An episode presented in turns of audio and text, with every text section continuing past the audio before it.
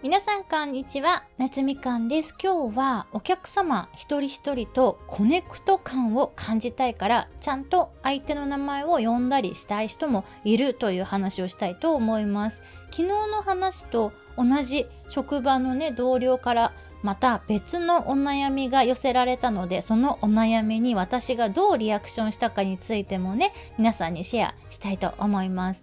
今って昔と違ってほとんどの企業で個人情報の取り扱いがめちゃくちゃ厳しくなってるじゃないですか。なので仕事で生徒さんからメールが来てそれにま返信する時でも生徒さんのお名前をメールの中に記載してはいけないみたいなルールがあったりするんですよ。なので例えば「まる様はここがとても上手ですね」みたいなフィードバックがしたい時でも生徒さんのお名前は一切そこにね入れてはいけないんですよ。で同僚の一人がですね生徒さんの名前を使って呼びかけられないと生徒さんとこう connect 感が感じられなくてすっごい味気ないみたいなことをね言っていましてこの発言をね聞いた時も私はねもう自分がちょっとこう恥ずかしい存在だなっていう風に感じました。私 Slack でもねその子にまあ言ったんですけれども大変お恥ずかしいことに生徒さんと connect 感を感じたいと思ったことが一度もありません。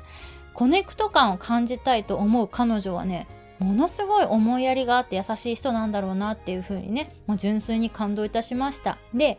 私は別に人と仲良くなりたくないとか無駄なことしたくないとかねそういうことで connect 感を重視していないっていうわけではねないんですよ。私は生徒さん一人一人に connect 感を感じてしまうとお別れした後にね謎に寂しくなることがね多いからなんです。私英語を教え始めてかれこれ、まあ、20年とか経つので今まで旅立っていった生徒さんの数も膨大なんですよね。で30代前半くらいまではですね特に生徒さん一人一人にコネクト感を感じていたわけでもなくてもふとした瞬間にねもうあの生徒さん元気かなとかめちゃくちゃこう気になってでももう私はね彼らの先生ではないのでこちらから用もなく、まあ、元気？とか言って 連絡ってできないんですよね。なのでそういうこう謎に寂しくなることっていうのを今後増やしたくないからわざと一人一人の生徒さんと仲良くするっていうことをですね脳みそが避けるようになってきたのかなと感じます。